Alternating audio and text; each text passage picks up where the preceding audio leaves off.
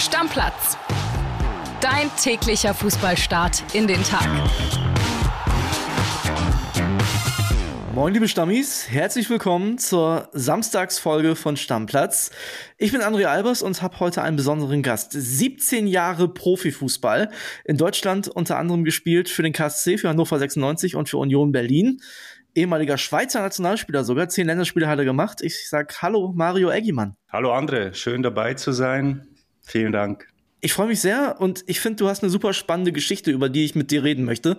Du bist heute nämlich als Berater unterwegs. Ich sag mal bewusst nicht Spielerberater, sondern erstmal Berater, denn äh, ich glaube, du interpretierst das ein bisschen anders.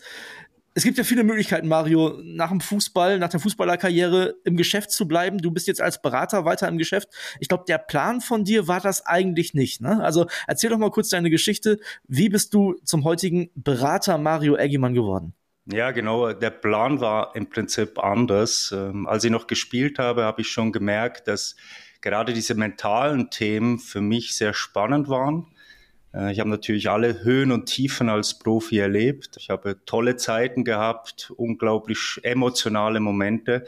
Ich habe aber auch äh, richtig, richtig schwierige persönliche Momente erlebt, äh, richtig schwierige Momente mit Teamkollegen erlebt. Ich stand einen Tag vor Robert Enkes Tod noch mit ihm unter der Dusche hatte selber so Burnout-Ansätze, als ich damals in Hannover war. Mir ging es richtig, richtig schlecht und es war so der, der, Moment, wo ich dann gesagt habe, okay, du musst irgendwas für dich auch tun und äh, habe dann auch ja therapeutische Begleitung in Anspruch genommen, fand das unglaublich spannend und wollte selber mehr davon wissen.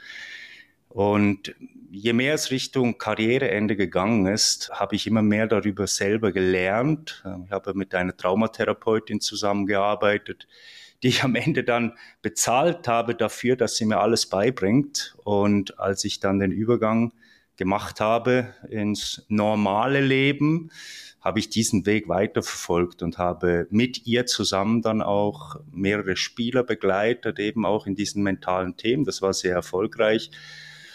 Und irgendwann ging das dann immer mehr in die Richtung, dass die Spieler, am Anfang waren es nur Spieler, dann mal gefragt haben, du Mario, ähm, kannst du, du hast doch so viele Kontakte auch, kannst du nicht auch mal schauen, dass du für mich einen Verein findest? Also das heißt, wenn du sagst, ich habe sie dafür bezahlt, dass sie mir das alles beibringt, du hast quasi selber eine Ausbildung genossen in, in Sachen Traumatherapie. Ja, genau. Ich konnte es zum damaligen Zeitpunkt eben selber noch nicht machen, weil ich da nie in eine Ausbildung reingekommen wäre. Also habe ich versucht, den Weg zu gehen. So habe ich auch als Spieler immer funktioniert. Ich habe immer versucht, Lösungen zu finden und nicht so sehr in Problemen zu denken, was übrigens eben eines der Hauptthemen ist, was heute die Spieler und Spielerinnen haben oder schon immer hatten, dass man immer nur in Problemen denkt und ich habe immer in Lösungen gedacht. Ich war jetzt nie der allerbeste Fußballer und trotzdem habe ich es nach oben geschafft, weil ich eben so gedacht habe. Und mein Lösungsweg war eben damals, ja, jemanden dafür bezahlen, dass sie mir das beibringt. Im ersten Schritt natürlich, ja. Wie muss ich mir das vorstellen? Also, um nochmal zu diesem Punkt in der Karriere zurückzugehen. Mhm. Du merkst selber, ne, du hast gerade gesagt, du hast den Tod von, von Robert Enke erlebt, hast danach selber teilweise Probleme, mentale Probleme gehabt.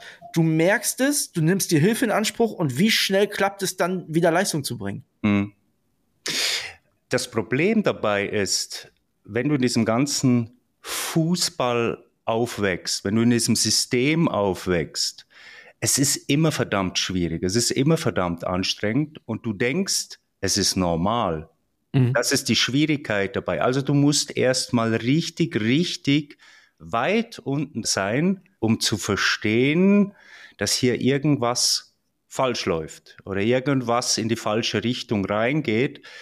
Und für mich war schon so ein Knackpunkt eben das, äh, das Erlebnis mit Robert und der Wechsel nach Hannover, wo ich gemerkt habe, okay, ich war vorher der große Held in Karlsruhe, ist alles super gelaufen. Plötzlich kann ich nicht mehr 50 Meter sprinten, ohne dass ich völlig am Ende bin. Also irgendwas läuft hier falsch. Und das war eben dann der Moment. Ich habe Anfang 20 schon mit jemandem zusammengearbeitet, bin dann wieder zu ihm gegangen. Der hat gesagt, du sorry, ich kann dir nicht helfen, aber ich kenne hier jemanden. Und dann bin ich da hingegangen und bin dann vom ja, Bankspieler, vom Bankdrücker innerhalb von zwei Monaten Stammspieler geworden. Also hatte einen richtig, richtig schnellen Effekt. Und die Person hat dich bis zum Ende der Karriere betreut? Ja, genau, die hat mich dann bis zum Ende der Karriere begleitet, wobei das immer mehr eben sich verschoben hat in ich habe gelernt von ihr. Es ging mir recht schnell wieder gut, so einfach, dass ich stabil war. Also wir haben alle unsere Problemchen, das, das wird immer so sein, aber ich war zumindest recht schnell so stabil, dass ich dann in einem Jahr, glaube mit Euroleague äh, an die 50 Spiele gemacht habe. Und dann äh, kommen wir zum Punkt nach deiner Karriere. Du hast gesagt, du, du, hast selber davon gelernt, dann sind Menschen auf dich zugekommen, wollten Hilfe von dir. Ich meine, du kannst ja auf verschiedenen Ebenen dann helfen. Zum einen, weil du diese Ausbildung genossen hast, zum anderen, weil du halt vieles selbst erlebt hast. Und dann sagst du, haben die Leute gefragt, Mensch, ich brauche einen Berater, kannst du da auch noch tätig sein oder wie, wie lief das genau? Ja, genau, so lief das. Also die haben halt gemerkt, sie können mir vertrauen und äh, haben dann gesagt, du, du kennst doch so viele Leute da, ähm, ja, kannst du nicht mal gucken, dass du für mich einen neuen Verein findest oder ja, mich da einfach auch in dem Bereich unterstützt. Und ich habe dann wirklich lange drüber nachgedacht. Meine damalige Geschäftspartnerin, die fand das nicht so cool. Die, die, die wollte das nicht. Und dann haben wir entschieden, okay, wir gehen getrennte Wege habe das dann alleine gemacht, am Anfang parallel, habe dann irgendwann, weil das einfach größer geworden ist, dann sind äh, eben die Frauen noch dazugekommen, wo mich Spielerinnen gefragt haben, hör mal zu, ähm, kannst du mal helfen? Ja, dann ist das gewachsen und irgendwann habe ich gesagt, okay, jetzt gründe ich eine eigene Gesellschaft, habe dann mir auch äh, Leute dazugeholt, die eben an meiner Seite sind und so ist das eigentlich natürlich entstanden. Du hast gerade gesagt, dass, äh, deine Geschäftspartnerin wollte das irgendwie nicht. Meinst du, es hatte mit dem Image von Spielerberatern, was ja zugegebenermaßen nicht das Beste ist, also Meinst du, es hatte damit zu tun, mit diesem Spielerberater-Image? Ja, ich glaube schon so ein Stück weiter. Ich glaube einfach, dass sie eine Person war, die halt gerne das gemacht hat, wo sie gut und stark drin war. Und da gehen wir natürlich in ein Feld rein, Spielerberatung, das ist unheimlich komplex und unheimlich anstrengend. Und äh, ich glaube, das hat sie auch gespürt dann und wollte einfach auch in ihrer Welt bleiben, was ich total verstehen kann. Was würdest du denn sagen, wann ist es sinnvoll, sich einen Spielerberater dazuzunehmen? Als, als Fußballer? Ja, es kommt darauf an, was man will. Ähm, ja. äh, Spielerberater, also es gibt ja einen Unterschied zwischen Berater und Vermittler. Vermittler machen mal schnell Transfers, Berater kümmern sich um viele Belange und es gibt Familien, die sagen, ihr Kind ist 15 Jahre alt, 16 Jahre alt und die sagen, wir verstehen dieses Geschäft nicht und wir brauchen jemanden an unserer Seite, der dieses Geschäft versteht. Ist natürlich unglaublich früh, um eben so als erwachsene Person, wie wir sind, in, in, in die Belange von einem 15-Jährigen oder in einer Familie einzugreifen. Und auf der anderen Seite äh, geht es natürlich, je älter sie werden, dann wirklich einfach knallhart ums Geschäft. Ja.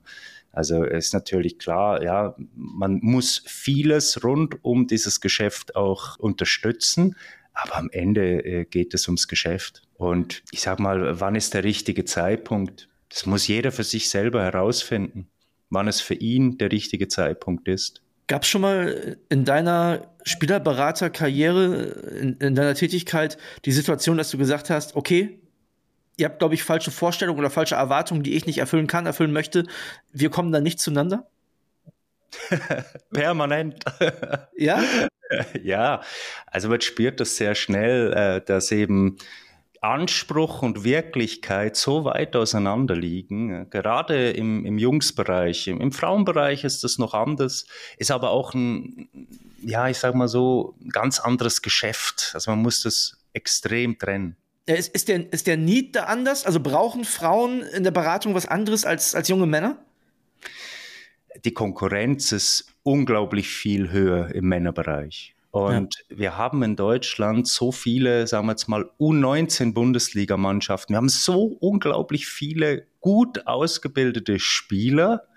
Und für den schafft es am Ende pro Jahr einer pro Mannschaft im Profibereich hoch. Und da haben sie noch nicht gespielt. Also das ist die Realität. Und äh, die kommen dann an mit, mit 17, 18 Jahren, äh, durchschnittliche U19 Bundesligaspieler und dann sagen die Familien, ja, guckst du mal, äh, wollen in die zweite Liga. Und es ist einfach überwiegend nicht realistisch. Hä? Und da geht es halt mehr darum, verstehen sie, was eben Sache ist und das wahrscheinlich eher Richtung Regionalliga geht im besten Fall dritte Liga, also dass sie nochmal eine extra Runde drehen müssen. Die, die es in die Bundesliga oder in die zweite Bundesliga schaffen, das sind die absoluten Ausnahmetalente in Deutschland. Also es gibt teilweise schon die Erwartungshaltung, dass da Menschen oder ich sag mal Eltern mit einem talentierten Kind, und das sind wahrscheinlich die allermeisten, auf die du triffst, äh, auf die zukommen und sagen, okay, hier, mein Junge kann Fußball spielen, aber zweite Liga, das machst du jetzt. Genau. Also das ist so der, der Standard und ja, das ist einfach überwiegend völlig unrealistisch. Bei Frauen hast du gerade gesagt, ist es anders, weil die super talentierten Frauen schon eine größere Möglichkeit haben, auch in Profifußball Fuß zu fassen. Ja, genau. Also die, die äh, eben gut ausgebildet worden sind, die in irgendwelchen U-Nationalmannschaften sind, äh, die haben eine sehr, sehr große Chance, jetzt in, in, in den Bereich erste, zweite Bundesliga zu kommen. Wir haben auch viele junge Spielerinnen, die dann erstmal den Schritt über die äh, erste Schweizer Liga oder erste österreichische Liga machen. Da ist es viel einfacher, aktuell noch. Das wird sich auch noch verschieben. Merkst du, dass der Umgang mit dir auch anders ist, wenn es eine talentierte junge Fußballerin ist? Also ist da insgesamt so diese ganze Erwartungshaltung eine andere? Oder ist das gleich? Ist talentierter Fußballer, sind Eltern von einem talentierten Fußballer genauso wie von einer talentierten Fußballerin? Ja, bei den Jungs ist es halt sehr karriere, fußballorientiert gedacht. Bei den Frauen ist es eher noch so, dass man schon weiß, okay, wenn ich jetzt zehn Jahre Profifußball spiele in der ersten Bundesliga, werde ich wahrscheinlich nicht bis zum Ende meines Lebens davon leben können. Also geht es eher darum, sich was aufzubauen. Und eben auch, ja, was ist denn, wenn es nicht funktioniert? Also wir haben viele, viele Eltern, mit denen wir dann auch in Kontakt waren, die haben gesagt, ja, aber ich bin mir nicht sicher, ob das das Richtige ist, diesen Weg zu gehen. Aktuell mit der Professionalisierung des Frauenfußballs merken wir schon auch, dass es in eine andere Richtung geht, ähm, dass schon auch Lunte gerochen wird, dass die Gehälter steigen, dass man es sieht und dass man vielleicht doch ein bisschen was verdienen kann mit Fußball als Frau. Ja, ich muss mal ganz frech nachfragen. Es geht ja nicht nur um den Verdienst der Frau, sondern auch um deinen Verdienst. Ich meine, ähm, du hilfst sicherlich Menschen da sehr gern, aber du möchtest natürlich auch, dass etwas für dich dabei rumkommt. Lohnt sich Frauenfußball überhaupt? Das ist ja weniger Geld im Markt bei den Frauen als bei den Männern. Da brauchen wir uns ja nichts vormachen. Ja, genau. Also das war auch ein wichtiger Punkt, die Entscheidung damals, ob wir Frauenfußball machen oder nicht. Ich habe gesagt, wenn wir es machen, dann nehmen wir es richtig, richtig ernst. Und ich will, dass es nicht quersubventioniert wird durch die Männer. Und genau das ist ja das Problem, was wir aktuell bei den Vereinen haben, dass die Mannschaften dahin kommen müssen, dass sie sich selber tragen. Und das schaffen eben, ich glaube, der FC Barcelona schafft es wahrscheinlich im Frauenfußball. Und wir haben mittlerweile wirklich ein sehr gesundes Geschäftsmodell, wo der Frauenfußball sich selber trägt und wir sogar Gewinne abwerfen. Ja. Du hast gerade gesagt, am Anfang war es bei dir so, dass äh, Menschen, die schon deine Kunden, deine Klienten waren, quasi auf dich zugekommen sind und gesagt haben, boah, kannst du mich auch noch in Sachen Fußball und Vereinsfindung betreuen. Das wird sich ja wahrscheinlich mit der Zeit ein bisschen verändert haben. Wie gehst du heute auf Klienten, mögliche Klienten zu? Das heißt, wie kommst du an die ran? Guckst du die U19 Bundesligaspiele, U17 Bundesligaspiele an? Äh, fährst du die Regionalligen ab? Was machst du? Also ich glaube, ich habe in den fünf Jahren, in denen ich das jetzt mache, äh, habe ich glaube ein Spieler selber akquiriert. Mhm. Äh, alles andere kommt proaktiv auf uns zu. Also das ist auch, glaube ich, das, was wir ganz gut machen, dass wir eben gut unterstützen und sich das rumspricht und eben so die Spieler und Spielerinnen auf uns zukommen. Also ich kann mich an fast niemanden erinnern, der wir wirklich, wirklich aktiv akquiriert haben. Würdest du das ändern, wenn es nicht mehr so wäre? Wenn du sagst, ich brauche jetzt schon den einen oder anderen, der noch mit dazukommt? Oder wenn da jemand ist, der dich extrem interessiert, weil du glaubst ja, wie du gut zu euch passt? Ja, definitiv. Wenn ich sehe, dass es äh, für mich gut ist und wenn ich sehe, dass es auch für die andere Seite gut ist, werde ich das definitiv machen. Ne? Bis jetzt war es jetzt noch nicht so der Fall, dass ich eben in diese harte Akquise rein musste. Man muss ja auch immer bedenken, wir betreuen mittlerweile äh, an die 45 äh, Spielerinnen und Spieler, äh, überwiegend Frauen. In der heutigen Zeit haben alle einen Spielerberater. Alle in diesem mhm. Bereich. Das würde ja bedeuten, ich gehe auf eine Spielerin oder auf einen Spieler zu, der eben schon einen Berater hat und ich werbe ihn ab. Ich versuche das immer umzudrehen. Fände ich das total cool, wenn das jemand bei mir macht? Nein. Also bin ich da natürlich sehr vorsichtig. Auf der anderen Seite sage ich, okay, wenn jemand mit der Beratung eben nicht zufrieden ist, da wo er ist, dann würde ich das natürlich machen, wenn Sie proaktiv auf uns zukommen. Wir kriegen das natürlich dann schon auch mit. Und dann ist es schon interessant für uns. bei 45 Spielerinnen und Spielern wird es dir ja schon mal passiert sein, dass auch jemand versucht hat, deine Spieler abzuwerben. Das findest du wahrscheinlich dann auch nicht so. Wie reagierst du dann? Passiert permanent. also viele finden uns natürlich jetzt auch nicht so gut, weil wir eben schon, glaube ich, eine, eine sehr gute Arbeit machen und in einem, in einem sehr harten Geschäft sehr schnell wachsen wo eigentlich überwiegend die großen Firmen aktiv sind. Und äh, wir als etwas kleinere Firma machen da schon ganz schön Dampf und finden natürlich auch nicht alle toll und versuchen natürlich auch unsere Spielerinnen abzuwerben. Wir kriegen das zum Glück immer gut mit, weil die Spielerinnen und Spieler uns das auch erzählen. Also die haben da ein Riesenvertrauen. Und wir wissen dann auch, welche Firmen bei uns versuchen eben äh, abzuwerben. Und da sind wir natürlich dann auch mal, ja, sage ich mal, offen dafür, wenn es äh, andersrum ist, ja. Aber gehst du auf Konfrontationskurs dann und sagst dann, ey, ja. was soll das? Oder machst du gar nichts? Hm, habe ich bis jetzt noch nie gemacht. Also ich weiß, dass dieses Geschäft eben hart ist und dass es auch so funktioniert. Ich kann äh, die anderen ja nicht beeinflussen. Sie werden es äh, auch so oder so machen, weil einfach sehr viel Druck da ist. Ich versuche es nicht zu machen. Ähm, ich kann jetzt nicht hundertprozentig garantieren, dass ich es nie machen werde, aber ich versuche mich da schon zurückzuhalten. Womit verdient ein Spielerberater Geld? Also, wie, wie, muss ich mir das vorstellen? Gibt es Geld für die Vertragsabschlüsse, für Transfers? Gibt es eine monatliche Pauschale, die der Spieler, die Spielerin bezahlt? Womit verdient ihr Geld? Es ist ja bis jetzt total unreguliert, äh, wie man Geld verdient. Es gibt so einen Standard, man kriegt zehn Prozent von, äh, vom Bruttojahresgehalt des Spielers oder der Spielerin vom Verein.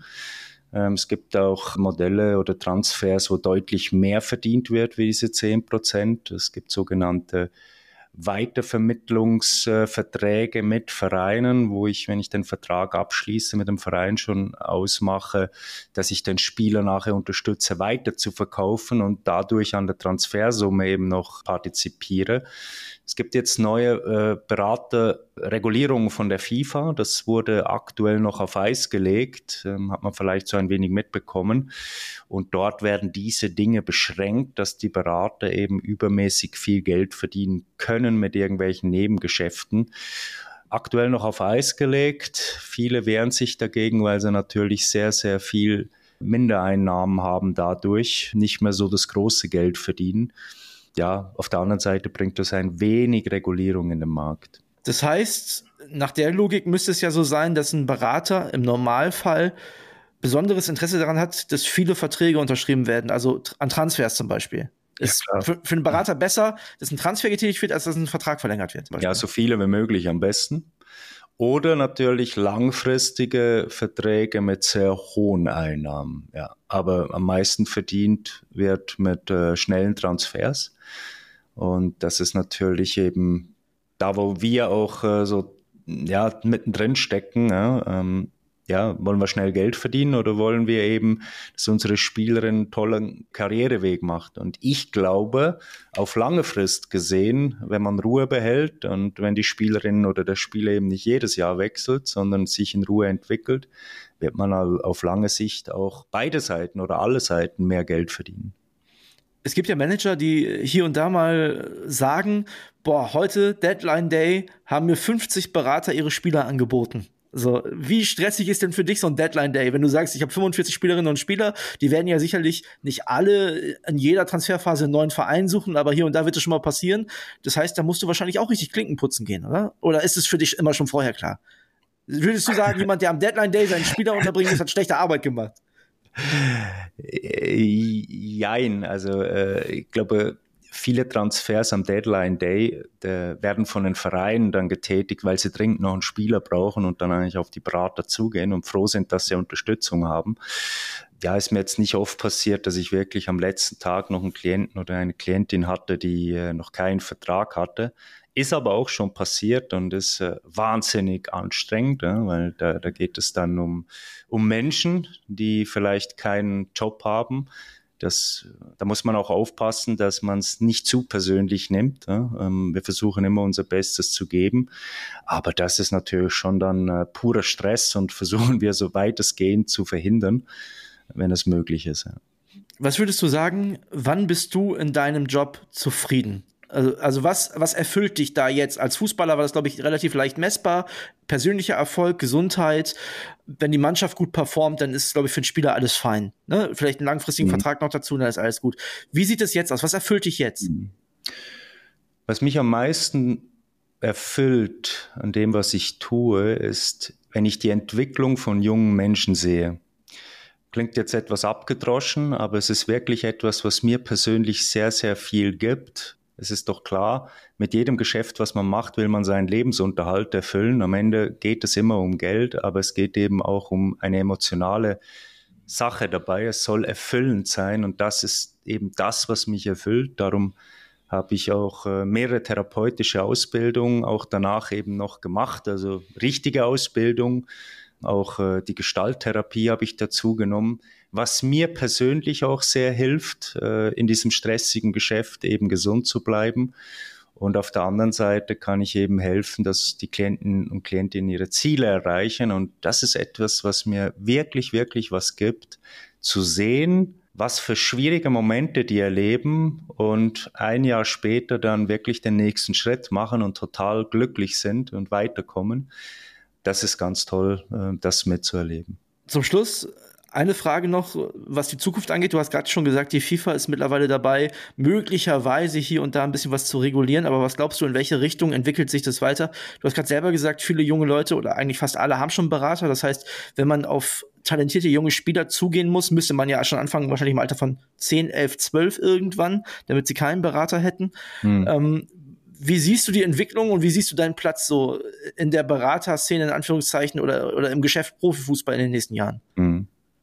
Wenn die Entwicklung so ist, dass diese FIFA-Regularien für Berater flächendeckend umgesetzt werden müssen, dann wird sich dieses Geschäft massiv verändern. Es wird sehr, sehr viele Spieler geben, die jetzt im Bereich Regionalliga, dritte Liga sind, die sich eigentlich kein Berater mehr kümmern will, weil er nichts mehr mit denen verdient und der Aufwand einfach viel zu hoch ist. Und heute kann sich jeder zwischen drei Beratern aussuchen, da wird sich was verändern. Also diese Spieler müssen in Zukunft selber bezahlen für eine Beratung bin ich mir relativ sicher. Ja, ganz oben, da wo es ganz große Geld verdient wird, da wird es immer Möglichkeiten geben, diese, diese Geschichten zu umgehen. Da werden irgendwelche schlauen Leute sich schon was ausdenken.